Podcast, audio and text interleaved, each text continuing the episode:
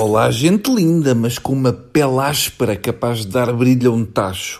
Para o ano, lembrem-se de não voltar a pôr neve falsa na árvore de Natal, porque eu estive a desmontar a árvore e tenho as bolas e as prendas que ficaram por dar com seborreia. Só pensar na seca que é começar a pensar em desmanchar a árvore de Natal dá cabo de mim. Porque a verdade é que o espírito de união, de amor e de família com que se monta a árvore de Natal não tem nada a ver com o desmontar. É como fazer a mochila para a viagem de finalistas e desfazê-la quando chegamos a casa. Mas chatice é o equivalente a ter de arrumar de novo as caixas de preservativos que não usamos. Quando é para desmontar a árvore, já não há miúdos aos saltos a dizer que querem ser eles a tirar a estrela do topo. Quando é para montar, lutam até à morte. É também nesta altura que me arrependo de ter usado aquele spray para fazer de neve.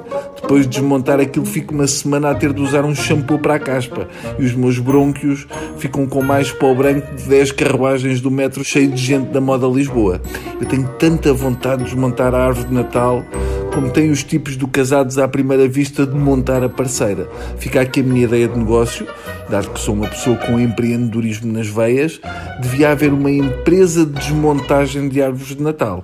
Eu hoje vou fazer este Diogo Falar, ou seja, um resumo da semana todo nu, apenas parcialmente tapado por uma placa que tem escrito Montijo 23 km. Ora, começámos como tem sido toda a semana, guerra de audiências. No Você na TV, afinal, Alexandre Frota, depois de anunciado, não foi ao programa da TVI. Na volta, se calhar, o Frota descobriu que o Gosto era gay. Uma coisa é anal técnico, outra são técnicas de anal. O Frota só ia se o Castelo Branco não se baldasse. Amor com amor se paga. Por cá deu que falar o ainda líder do PSD, Rui Rio diz ser contra a proposta de abolição das propinas no ensino público. O presidente do PSD justificou ser contra a abolição das propinas no ensino superior por tal violar o princípio do utilizador-pagador e eliminar receitas das universidades, defendendo que a ação social se faz através de bolsas de estudo.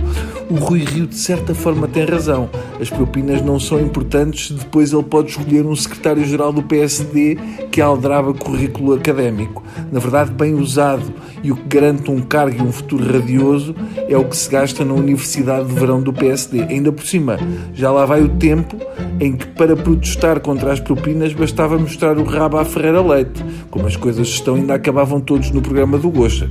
Eu também acho que este país tem que cumprir o seu destino, ou seja, o dinheiro das propinas devia ser usado para salvar banqueiros que tiraram o curso na Católica. Ou isso, ou por mim era pegar no dinheiro das propinas e fazer uma piscina de ética em cada universidade. Estamos numa fase em que o Rui Rio só se safa se o Marcelo lhe ligar em direto. Bom? Beijos em locais que só os vossos pais conhecem. Até para a semana.